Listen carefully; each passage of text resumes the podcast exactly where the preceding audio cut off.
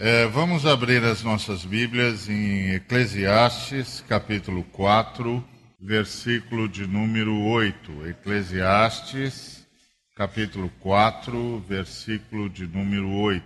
Eu vou ler a partir do verso 7. Então, considerei outra vaidade debaixo do sol, isto é, um homem sem ninguém, não tem filho nem irmã. Contudo, não cessa de trabalhar e seus olhos não se fartam de riquezas, e não diz: Para quem trabalho eu se nego a minha alma os bens da vida? Também isto é vaidade e enfadonho trabalho. Muito bem, é, meu tema é o Evangelho da Justiça e a solidão, que é um tema que, num primeiro momento, pode parecer estranho, porque o que, que solidão tem a ver com justiça. E, e aí, a partir da leitura desse texto, a, a pergunta então ganha maior complexidade, que é o que é que esse texto tem a ver com solidão e o que, que solidão tem a ver com justiça.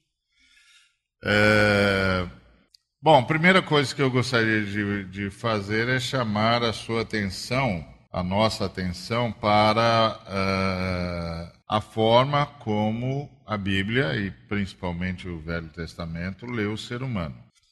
Esse ser humano é, descrito aqui pelo autor de Eclesiastes, que não tem ninguém, não tem filho, não tem irmã, contudo não cessa de trabalhar, seus olhos não se fartam de riqueza, ou seja, não para de buscar ficar mais rico, e nem reflete por que é que faz isso, nem reflete por que está trabalhando tanto e está juntando toda essa riqueza para quê? E, e, não se pergunta uh, por que, que eu estou trabalhando tanto se eu nego a minha alma os bens da vida. Esse ser humano, para o povo uh, de Israel, para a comunidade que produziu esse texto através do seu autor, é uma verdadeira anomalia. Ele é uma verdadeira anomalia. Para a gente é, é difícil perceber que ele é uma anomalia, porque esse homem é descrição de muitos seres humanos que nós conhecemos na nossa, na nossa realidade social, no Ocidente, e mais do que ser uma pessoa que nós conhecemos e com as quais tropeçamos todos os dias, esse ser humano é um ser humano desejado pelo mercado de trabalho, pelo mercado de consumo. É um sujeito que não tem ninguém que atrapalhe, que o atrapalhe para a vida profissional. É um sujeito que produz muita riqueza, que está cada vez mais influenhado nesse negócio, vive para o trabalho. É o típico personagem. Meu nome é trabalho, meu sobrenome é hora extra. Então, é um ser humano típico do Ocidente. Ser humano típico da nossa, da nossa realidade econômico-capitalista, visceral e voraz. Mas para o mundo bíblico, ele é uma anomalia.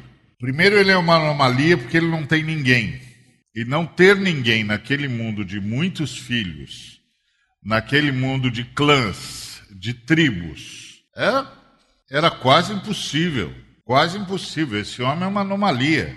Esse homem não está ligado a nenhum clã, esse homem não está ligado a nenhuma tribo, esse, nome, esse homem não está ligado a nenhuma família, esse homem não tem conceito de nação, de povo.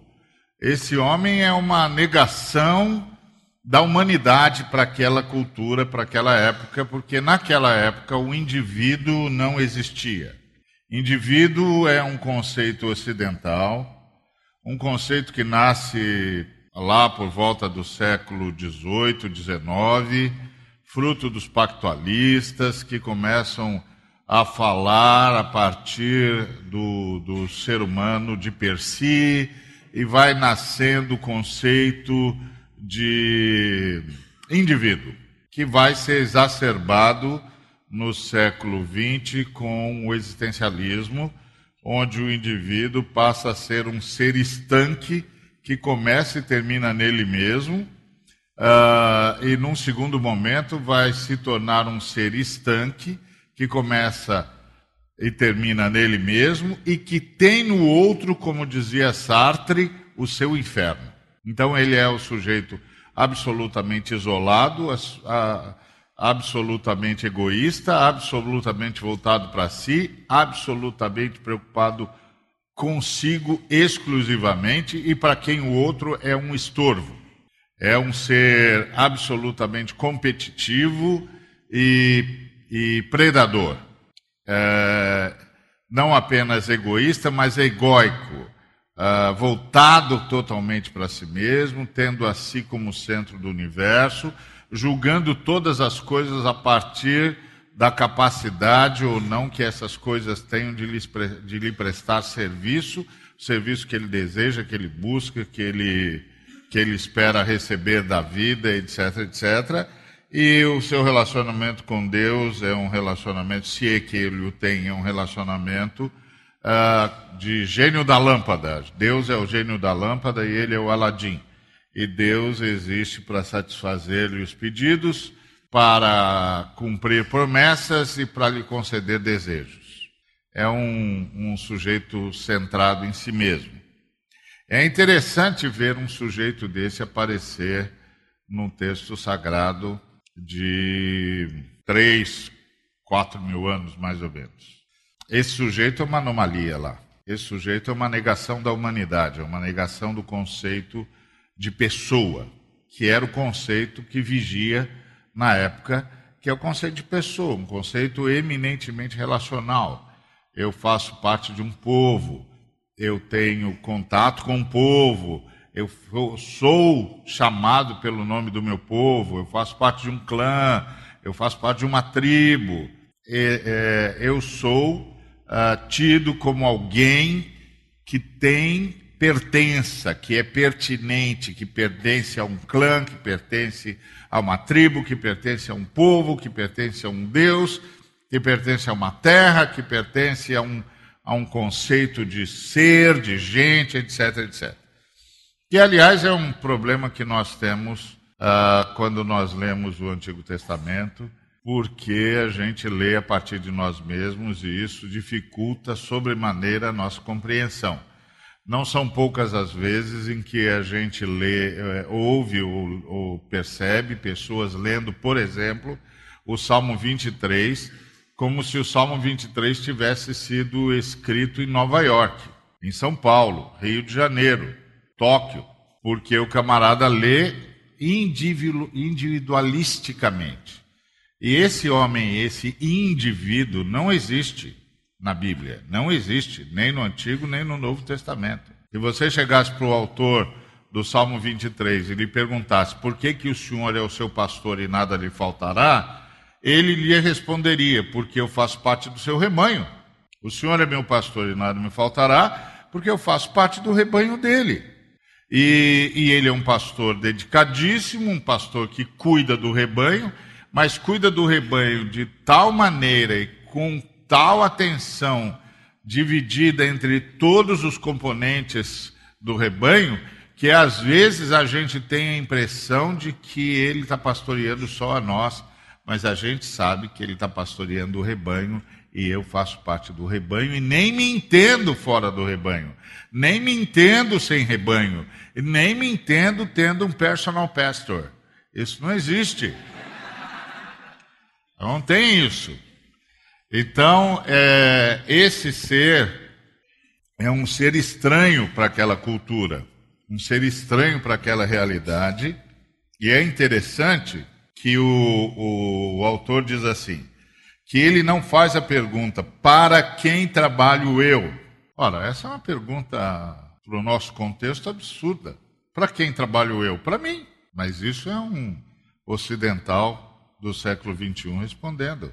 A pergunta do, do autor é: se você não tem alguém a quem você dirige o fruto do seu trabalho e por quem você trabalha e por quem você se responsabiliza e a quem você quer abençoar, por que, que você está trabalhando com essa intensidade? Por quê? Porque na cabeça do autor, esse homem não está produzindo riqueza, está produzindo acumulação. Porque o conceito bíblico de riqueza Não é o que eu ganho, é o que eu distribuo.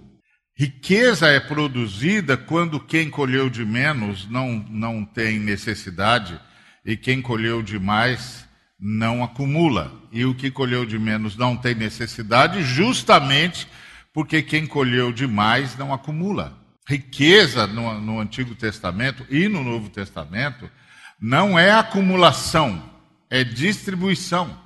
Há riqueza quando a comunidade está bem. Há riqueza quando todos estão assistidos. Há riqueza quando todos estão abraçados. Há riqueza quando todos são atendidos. Há riqueza quando há jubileu. Jubileu é riqueza. Jubileu é riqueza. Jubileu é distribuição. Jubileu é perdão. Jubileu é abraço. Jubileu é, é devolução. Jubileu é retomada da vida, retomada da história, retomada da família, retomada da casa, retomada da terra, retomada do relacionamento de povo, de comunidade, de clã.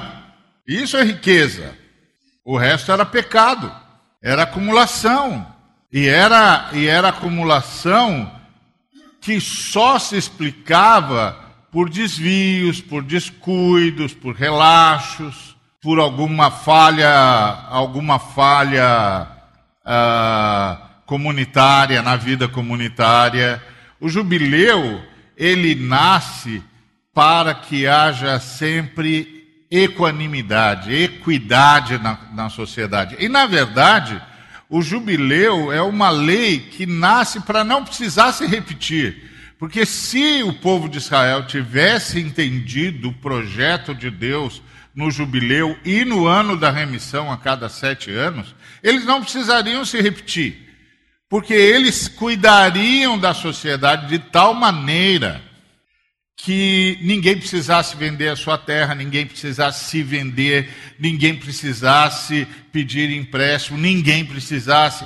A ideia era essa, a ideia era criar uma dinâmica tal que o jubileu a cada 50 anos fosse a celebração do equilíbrio entre todos, a celebração da equidade, a celebração da justiça. Mas se não houvesse motivos para celebrar a justiça, então tinha uma ordem para implementar a justiça. A justiça seria implementada a cada sete anos com libertação dos escravos, com perdão das dívidas, a cada 50 anos com ambos e mais a retomada da terra. De modo que Israel nasceu para ser uma comunidade associativa, uma comunidade onde o ônus da produção nunca ficasse sob um ombro só, mas estivesse sempre distribuído. E, portanto, haveria de fato comércio, porque todos teriam distribuído entre si o ônus da produção e, portanto, o ônus, do sustento da comunidade.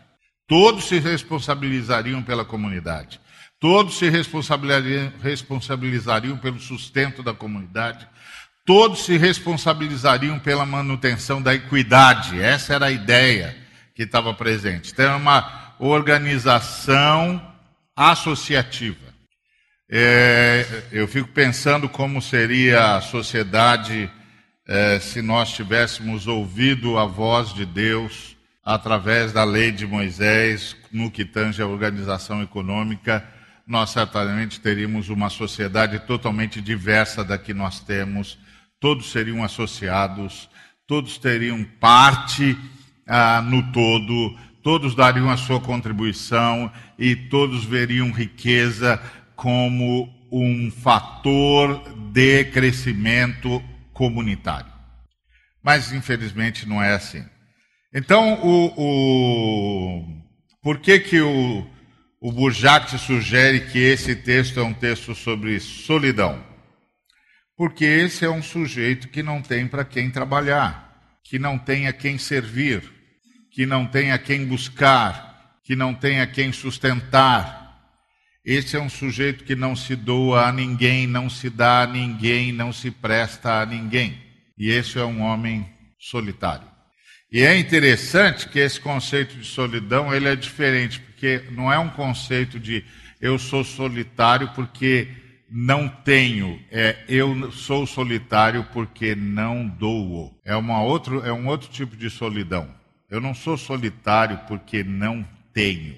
Eu não sou solitário porque não recebo.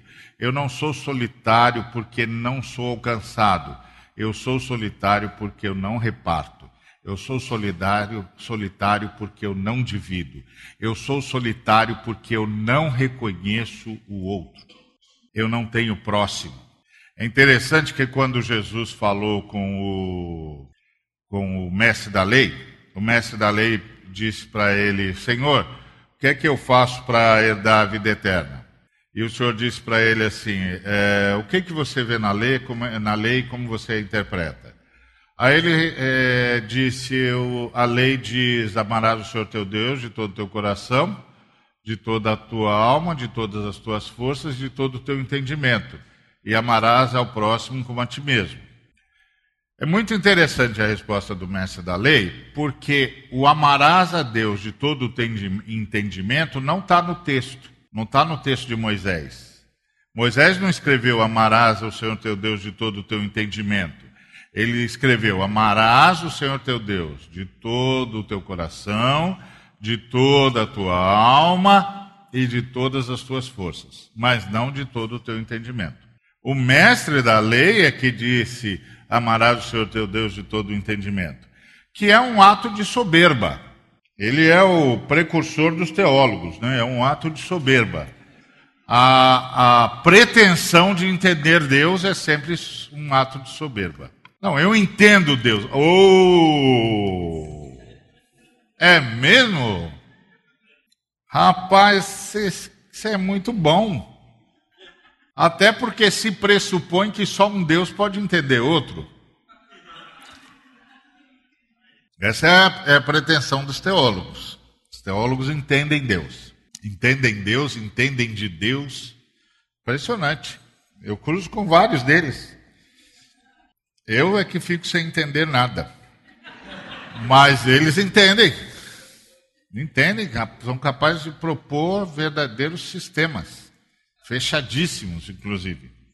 E outros propõem retalhos, é, abertíssimos. então tem de tudo, mas todos eles têm um detalhe, um, um dado em comum: eles entendem de Deus. Então eles amam a Deus de todo entendimento. Mas amar a Deus de todo entendimento não está na lei de Moisés, não está na fala mosaica. Até porque não dá para amar a Deus de entendimento. E eu nem sei se entendimento ama. Mas, ah, e aí ele diz: amarás o seu próximo como a ti mesmo. Bom, aí o senhor disse para ele assim: ah, então você sabe, não sabe? Ah, vai e faça isso. Então, aí ele disse: mas quem é o meu próximo? Isso é uma coisa impressionante, porque ele sabe o que é todo o coração, que é amarás o teu, teu Deus de todo o teu coração. Ele sabe o que é todo o coração. Você tem uma ideia do que é todo o coração? Você tem uma ideia de qual é o cerne da razão da sua existência? Você é capaz de compreender mesmo? Você sabe até onde você pode ir e onde é que você vai parar? Mas ele sabia. Ele disse que amava a Deus de toda a alma. Mas você sabe mesmo tudo sobre o seu sentimento? Você sabe mesmo?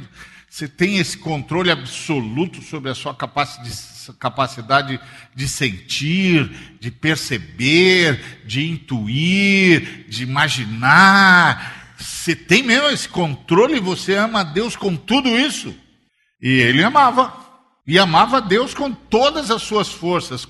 O que são todas as nossas forças? Até onde nós, nós podemos ir? O que é que nós podemos aguentar? O que é que nós podemos resistir? Ele sabia. Sabia antes de ter sofrido. E aí ele sabia mais do que o próprio, o próprio Jesus, porque Jesus inspirou Moisés, mas não inspirou isso que ele disse. Amarás o Senhor teu Deus de todo o teu entendimento. Então, isso ele sabia mais que o próprio Deus, porque Deus não sabia, porque não inspirou. Mas, curiosamente, um homem que sabia tudo de tudo, não sabia quem era o próximo. Quem é o meu próximo? E aí, esse é um homem como esse homem de Eclesiastes 4,8 não tenho para quem trabalhar. Eu não sei quem é o próximo. E aí, é, Jesus contou a parábola do samaritano, que nós todos conhecemos, e depois fez uma pergunta para o homem: quem foi o próximo daquele que estava moribundo na beira da calçada. E ele jamais diria o samaritano, portanto, ele disse aquele que o tratou com misericórdia. Mas, presta atenção comigo. Uh, vamos prestar atenção nisso, portanto. Ele fez uma pergunta para Jesus e Jesus fez outra pergunta para ele. Ele perguntou para Jesus: Quem é o meu próximo? E Jesus perguntou para ele: Quem foi o próximo daquele que estava morrendo? Não, quem o samaritano considerou como seu próximo. Mas quem o que estava morrendo chamaria de próximo nessa história? Isso é muito interessante, porque Jesus não disse quem o samaritano considerou seu próximo, mas ele perguntou quem o sujeito que estava morrendo chamaria de seu próximo. E aí a resposta dele foi correta aquele que o tratou misericordiosamente. Então, a questão para Jesus não é se eu enxergo o próximo, mas se o que está sofrendo consegue me ver como próximo. Não sou eu que elejo o próximo, é o próximo sofredor que me elege. E me elege a partir da minha misericórdia. Então, o que Jesus está dizendo é que aquele homem, o samaritano, não é um acidente. Ele não é um acidente. Ele é um homem misericordioso. Ele não é um acidente. Ele não é um cara que está descendo pelo seu caminho, que faz negócios, que passa por lá todo dia, etc, etc, etc, e viu um sujeito caído na beira do caminho e pensou: ah, se eu tivesse no lugar desse sujeito, eu acho que eu quereria que alguém parasse. Ixi, eu acho que eu tenho de parar. Puxa vida, eu não tenho como não parar. Ai meu Deus, eu passo toda vez por esse caminho e agora está aqui o sujeito caído na beira do caminho. Como é que eu não paro, meu Deus? Porque amanhã eu vou passar aqui de novo. E aí, se acontecer comigo, eu sei o que aconteceu com ele. Ele foi assaltado. Essa estrada aqui é muito perigosa. Eu não, não, não devia parar, mas acho que não tem jeito, porque amanhã pode ser eu. E dá que eu não ajude esse camarada. E amanhã Deus manda alguém alguém me ajudar, porque é bem possível que eu vá precisar de ajuda. Não, não. A reação dele não é uma, uma soma de reflexões que o constranja a tal ponto que ele não tem saída a não ser apiar da sua montaria e socorrer o infeliz que poderia ser ele. Não! Ele não é um acidente. Ele é um homem repleto de misericórdia. Ele não tinha como não fazê-lo. Não é ele que elege o próximo na pergunta de Jesus, é o sofredor que o elege como próximo. A pergunta de Jesus não é quem tratou o moribundo como seu próximo, que é a pergunta que o mestre da lei está esperando. Porque a pergunta que o mestre da lei fez foi: quem é o meu próximo?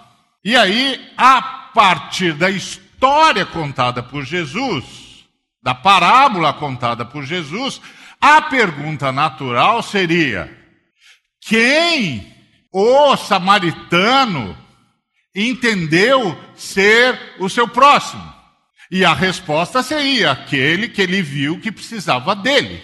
Não, Jesus não fez essa pergunta. Jesus disse: não de quem, quem foi o próximo do samaritano, mas quem foi o próximo do moribundo? É o moribundo que é o protagonista.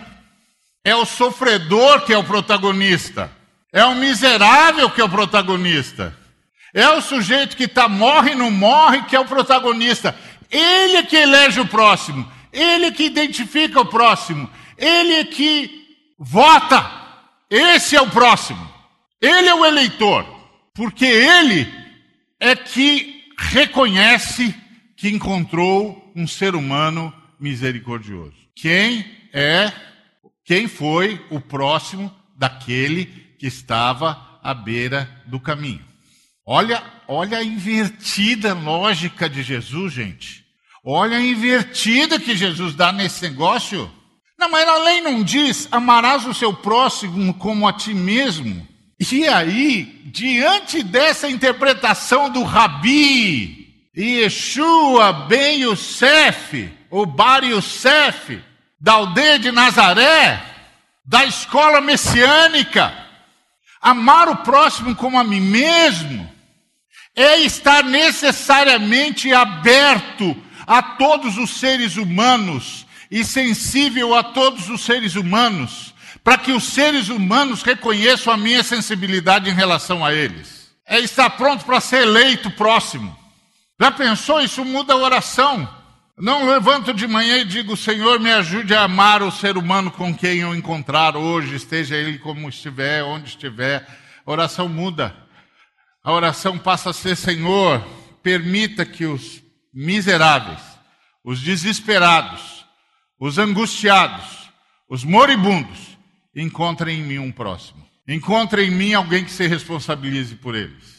Isso muda a, a, a interpretação que, senhor, que, que se faz de Moisés. Mais uma vez, o mestre de Nazaré ecoa pelos séculos dos séculos: Ouvistes o que foi dito? Eu, porém, vos digo. Ouvistes o que foi dito? Eu, porém, vos digo. Não é assim, é desse jeito. Não é você que elege o próximo, é você que se propõe a ser eleito pelo próximo, ou a ser eleito como próximo. E quem tem a prerrogativa de eleger você é o que estiver em pior situação na vida. E ele vai eleger você a partir da forma como você reagir a ele.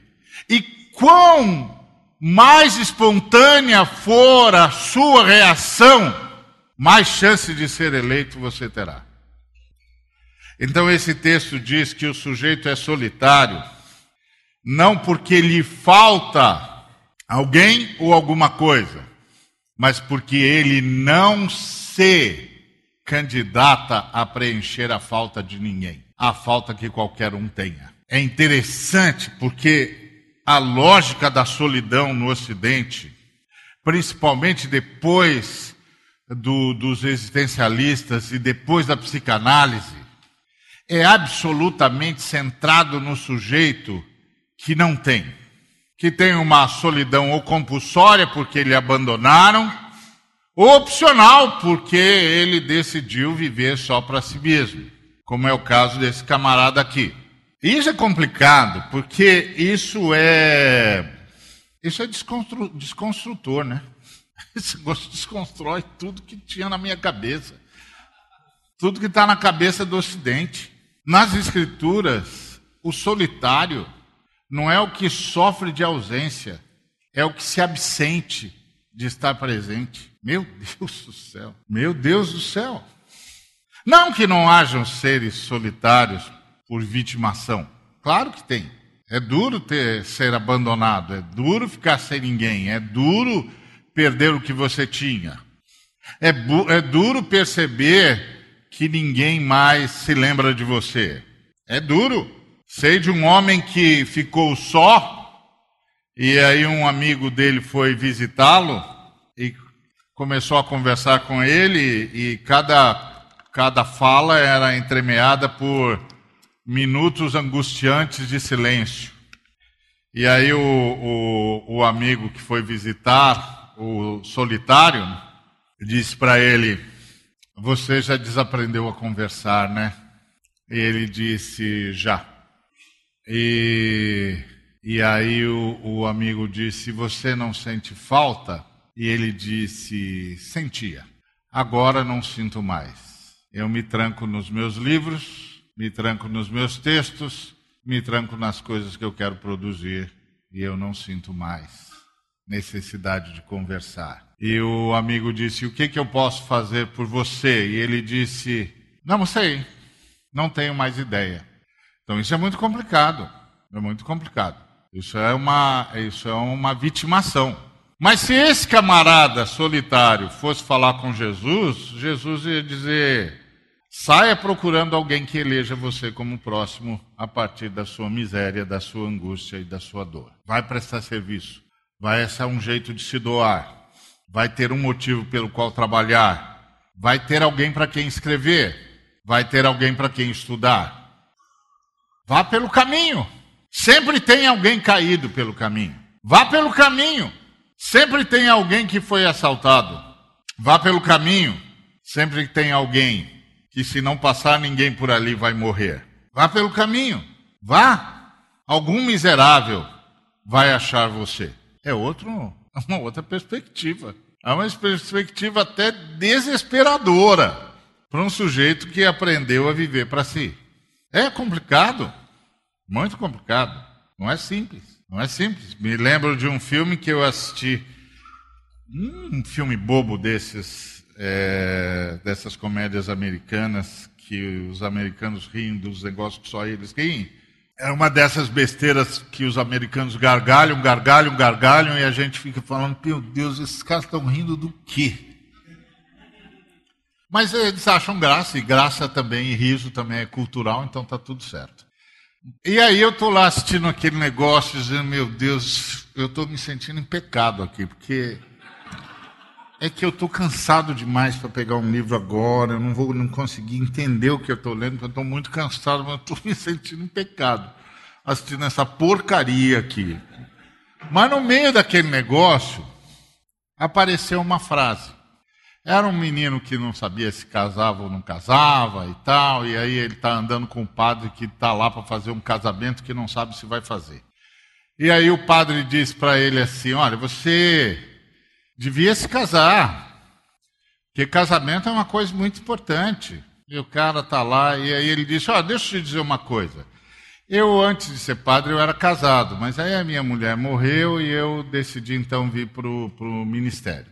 E, e, aí assumi o celibato com o tempo que me resta e vou me dedicar ao serviço da igreja. Mas casar é importante.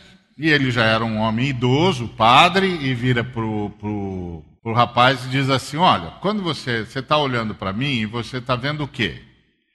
Você está vendo um padre velho, idoso, cabelo branco, com muito mais passado do que futuro, talvez com bem pouco futuro. Mas a minha mulher, que já faleceu, se ela tivesse aí do seu lado, ela não veria esse camarada grisalho, cansado, com muito pouco futuro. Ela veria o jovem com quem ela se casou. Ela veria aquele jovem forte, aquele jovem que abandonou tudo para começar uma nova história, que enfrentou a vida de punhos cerrados, que construiu onde ninguém mais construiria, que brigou com aquilo, com aquilo que ninguém mais brigaria, que sustentou a sua família, que gerou filhos, que esteve com ela, que riu junto, que chorou junto e com, e com quem venceu e transpôs barreiras que pareciam intransponíveis. E aí ele disse: você precisa se casar, porque senão você vai ficar um cara com pouco futuro e não vai ter mais ninguém que se lembre de você. E eu falei: que desgraça assistindo uma porcaria de filme, o roteirista bota uma frase dessa, um diálogo desse que faz sentido, e eu digo, agora eu estou arrependido de assistir esse filme mesmo. Porque esse cara falou sobre como os seres humanos podem ser vitimados na vida. E é verdade. Agora, quando você olha para Jesus Cristo, Jesus Cristo diz: tem uma saída. Tem uma saída. E a saída é continuar a, si, a ser candidato a próximo. Continue candidato a próximo. E você nunca estará só. Porque a solidão é uma injustiça. E nessa perspectiva desse texto, é uma injustiça cometida pelo solitário. Nessa perspectiva do texto.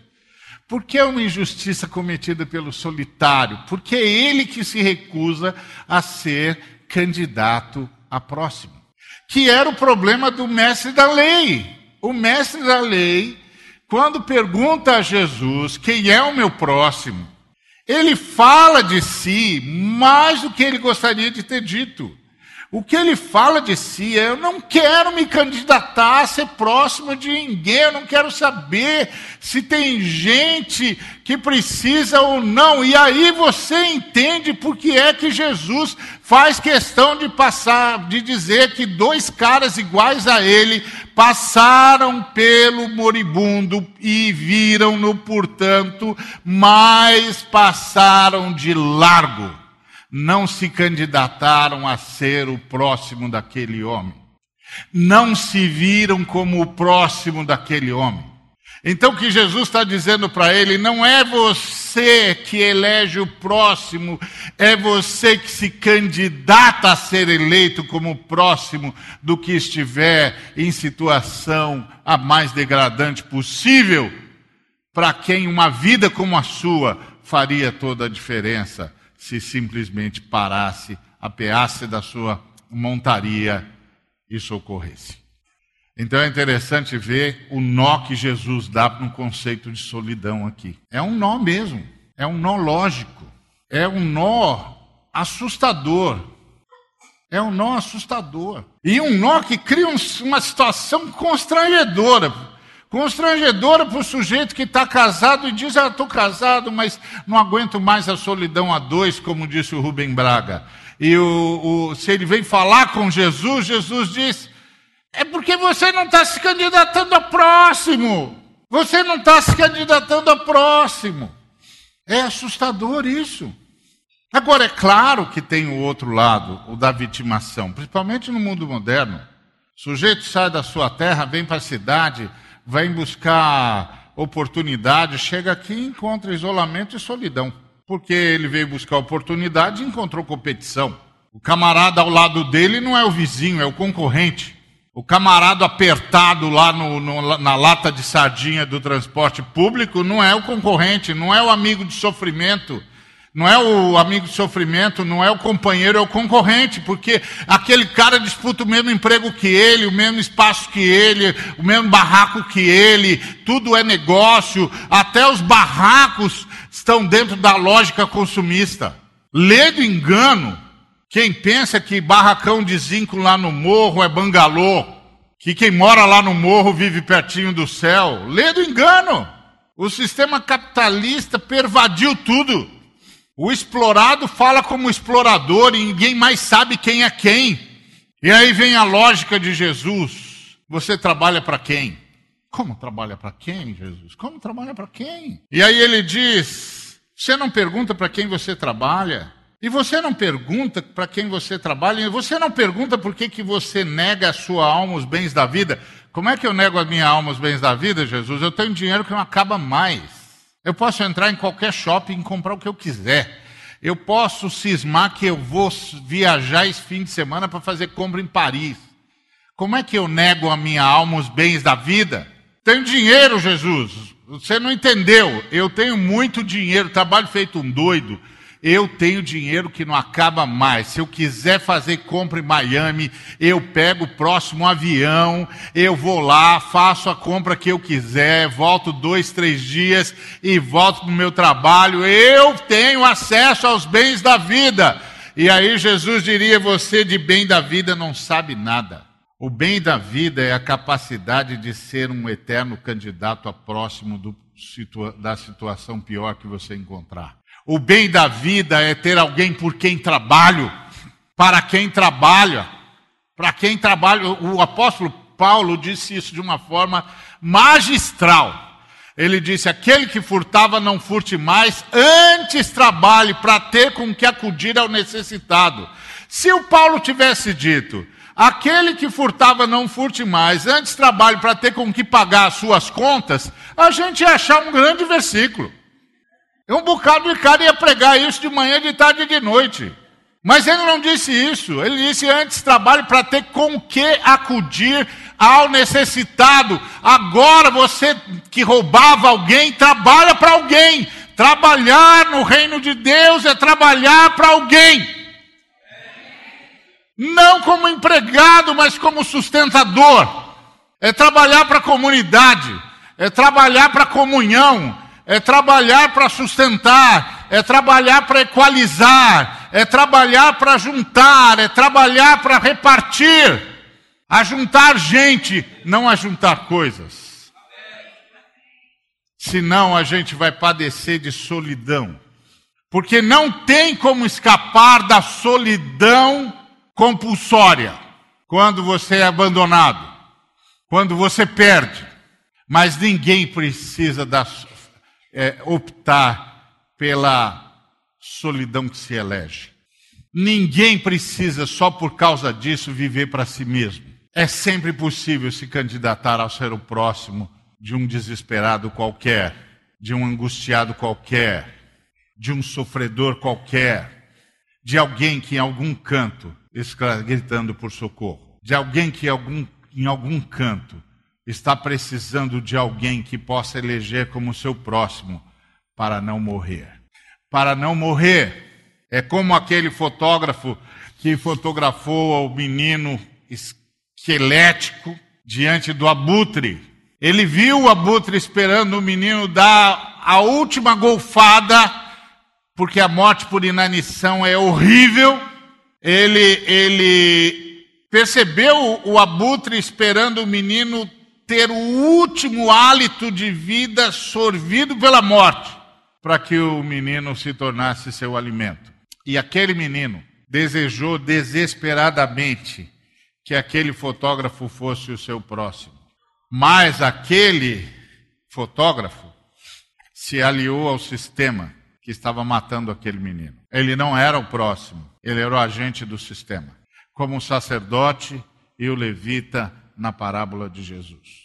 Quando eu não sou próximo, eu sou aliado ao agente de destruição, seja ele qual for. Eu sou o que assiste, mas ninguém assiste incólume. E aí aquele fotógrafo mais tarde, lamentavelmente, ao invés de se recuperar e se recandidatar próximo, pelo menos agora, ele deu cabo da sua própria vida. E ele se matou porque não conseguiu se candidatar a próximo. E talvez seja essa solidão que esse texto denuncia: a solidão do sujeito que não tem por quem trabalhar, a solidão do sujeito que nega a sua alma os bens da vida. E os bens da vida são o serviço ao próximo. Não é o quanto eu posso usufruir, mas o quanto eu posso me doar para que menos pessoas morram. É interessante perceber como essa lógica está na fala de Jesus de um jeito ensurdecedor, ensurdecedor. Jesus está falando uma profecia. Quando vocês virem um abominável da desolação no lugar onde ele não deve estar, fujam. Quem estiver no campo, vá embora de lá. Se você estiver no telhado da sua casa, não entre em casa. Não entre em casa, sai correndo. A coisa vai ferver. Orem. Opa, orar, essa é uma palavra de esperança. Orem. Opa, então podemos pedir para o Pai para que não aconteça, para que não haja abominável da desolação, para que a abominável da desolação não vá para o lugar que não pode ir. A gente pode orar por isso? Não, por isso não. Vai acontecer. Então, pelo que, que a gente ora? Ora para não acontecer nem no sábado, nem no inverno. Jesus, qual a diferença? Tudo bem, eu sei que no, no sábado a gente só pode andar um tantico assim, que é a lei do sábado. E o inverno é um negócio meio, meio complicado para mobilidade e tal, mas qual é a diferença? O, o, cara vai chegar lá, o abominável, vai sentar no lugar onde não devia. Qual a diferença? A diferença, meu filho, é que se você negociar com Deus a data, mais vidas podem ser poupadas. Pede para que aconteça no domingo e no verão. Diga para o pai, pai, já que é inexorável, que aconteça no domingo e no verão porque o domingo é o começo da semana, a gente vai ter a semana toda para correr. E no verão, muito mais gente pode correr. Olha a cabeça de Jesus. Olha a cabeça de Jesus. E o Paulo, que fez a profecia para os caras dizendo: se a gente embarcar, vai morrer todo mundo. Ah, os, o, o, o, o, policial foi falar com os marinheiros. Marinheiro você imagina, está soprando vento sul. Esse, esse porto aqui é muito ruim, vamos embora. Ah, marinheiro falou, prisioneiro vai ter voz? Imagina. Aí lá vem o tufão. No décimo quarto dia, o anjo do Deus a quem Paulo pertence e a quem ele serve aparece para ele. E diz para ele: Ó, vocês vão perder o barco, vão perder ca as cargas, mas Deus, por sua graça, concedeu a você todos os que navegam com você. Olha o Paulo orando contra a profecia dele, gente. Se sou eu, tinha dito, Senhor, avisei esses cabeça dura, não me ouviram. Agora o Senhor prometeu que eu vou para Roma. Eu quero ir para Roma. Qualquer coisa serve. O peixe do Jonas é bem-vindo. Contanto que eu chegue em Roma, não vou nem discutir o meio. Mas isso sou eu, um ocidental acostumado à solidão. Mas ele era o Paulo, um homem de Deus que está aqui para nunca ficar só. Como Jesus, que disse: Morro para não ficar só. Porque se o grão de trigo caindo da terra não morrer, fica só. Morro para não ficar só. Morro porque quero ser o próximo de todo mundo. Morro porque quero que todo mundo me veja como seu próximo. Me veja como alguém com quem se pode contar. Morro para que milhões de seres humanos sejam como eu, gente elegível a próxima. O Paulo tinha a mesma semente. Ele diz: Não, senhor, não quero ser salvo sozinho. Não quero ser o sujeito solitário que escapou de um tufão.